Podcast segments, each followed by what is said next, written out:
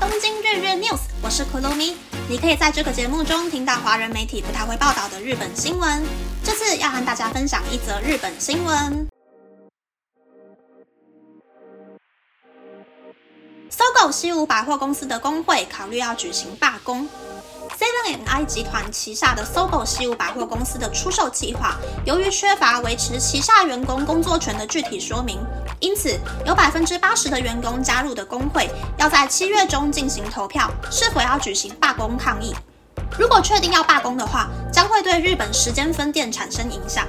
日本第一起大型百货的罢工是发生在一九五九年，由三月百货公司发起的四十八小时罢工运动。此外，一九五七年福冈县的盐田屋百货公司也进行了长达五十天以上的罢工活动。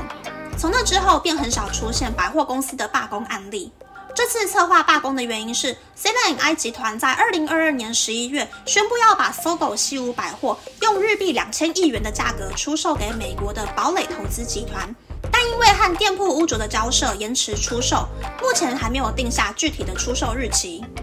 搜狗西武百货公司的工会虽然有要求 Seven I 集团明确说明转卖之后是否能保住员工的工作权，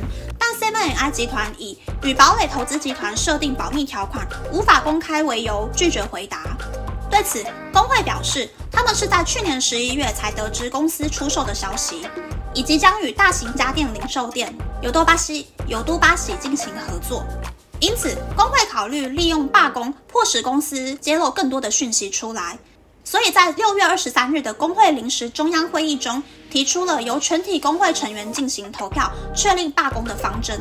工会将在七月九日到二十二日之间进行投票，并在七月二十五日公布最后的结果。罢工需要过半以上的票数才能实行，但相关人士表示。罢工已经成为必然，工会希望能获得更多成员支持，以确定实施罢工活动。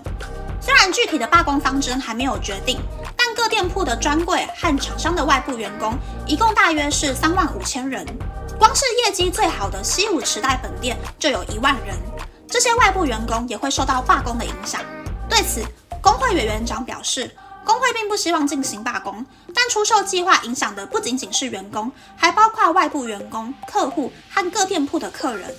除了罢工活动之外，关于搜狗西武百货公司的出售计划，持有搜狗西武百货公司股票的前员工们也以股东的身份向东京地方法院提出诉讼，要求 Seven I 集团停止对堡垒投资集团出售的计划。以上是这次和大家分享的新闻。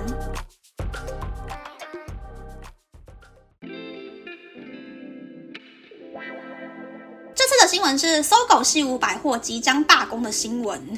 先来介绍这些公司的背景好了。西武百货呢是西武集团旗下的百货公司，所以本店就是西武池袋百货。百货公司一楼呢就是 JR 西武东武的车站，可以直接坐西武电车去西武球场看棒球啊、看演唱会之类的。搜狗呢，原本是在大阪新斋桥发迹的百货公司，在九零年代称霸日本，也进入了台湾市场。可是，在两千年出现了破产危机，所以由西武百货的社长进入搜狗协助经营。之后，因为日本经济下滑的原因，西武和搜狗的业绩都变差了。这两间公司呢，就由十和控股公司整合变成一间公司之后。再辗转卖到 Seven Eleven 的母公司 Seven I 集团，成为旗下的公司。但因为新冠疫情的原因，百货公司曾经一度暂停营业，也失去了会爆买免税化妆品的外国观光客，业绩下滑到难以维持营运的程度。而且 Seven I 集团旗下曾经是 Seven Eleven 母公司的超市伊藤洋华堂，也因为经营方针的问题，业绩差到。被 Seven and I 集团海外大股东公开斥责，并且要求要卖掉伊藤洋华堂，但是 Seven and I 集团貌似是选择保住伊藤洋华堂，卖掉搜狗西武百货。所以前阵子 Seven and I 集团的股东投票之中，社长就以不到百分之八十的票数得以连任，算是还蛮丢脸的结果。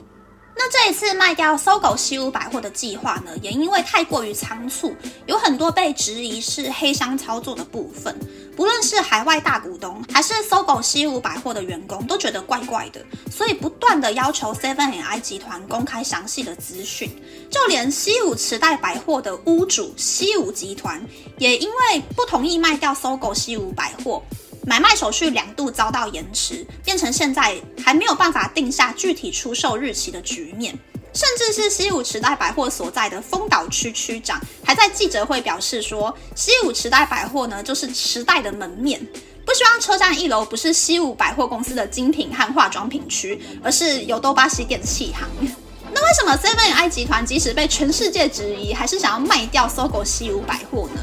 可能是因为。对自己的根本伊藤洋华堂超市的感情太过于强烈了吧？但随着日本人口减少，伊藤洋华堂这种店铺规模比家乐福还要再小一点点，看似什么都有卖，但是又没有办法泡一整天的中大型超市难以生存的情况之下。在 Seven I 集团拿不出具体改革伊藤洋华堂的方针下，我觉得现在外国观光客慢慢进入日本的时期呢，搜狗西武百货的价值会比较高啦。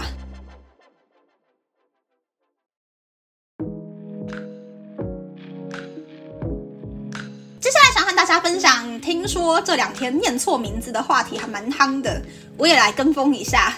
其实我的名字也常常被念错。通常如果是用说的话，三个字里面会有两个字被念错。第一个是因为我的姓还蛮罕见的，是一个没有卷舌音的字，但是大部分的人习惯有卷舌音的字，所以预约餐厅的时候要多讲两遍自己的名字，对方才会听得懂。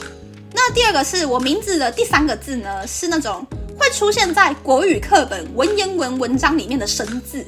一般人会念错就算了，但是我国小到高中的每一个国文老师都没有人念对过，所以不论是华人还是日本人，念不出我的名字，我都觉得无所谓，不会觉得不开心或是气馁，反正连国文老师都不会念了。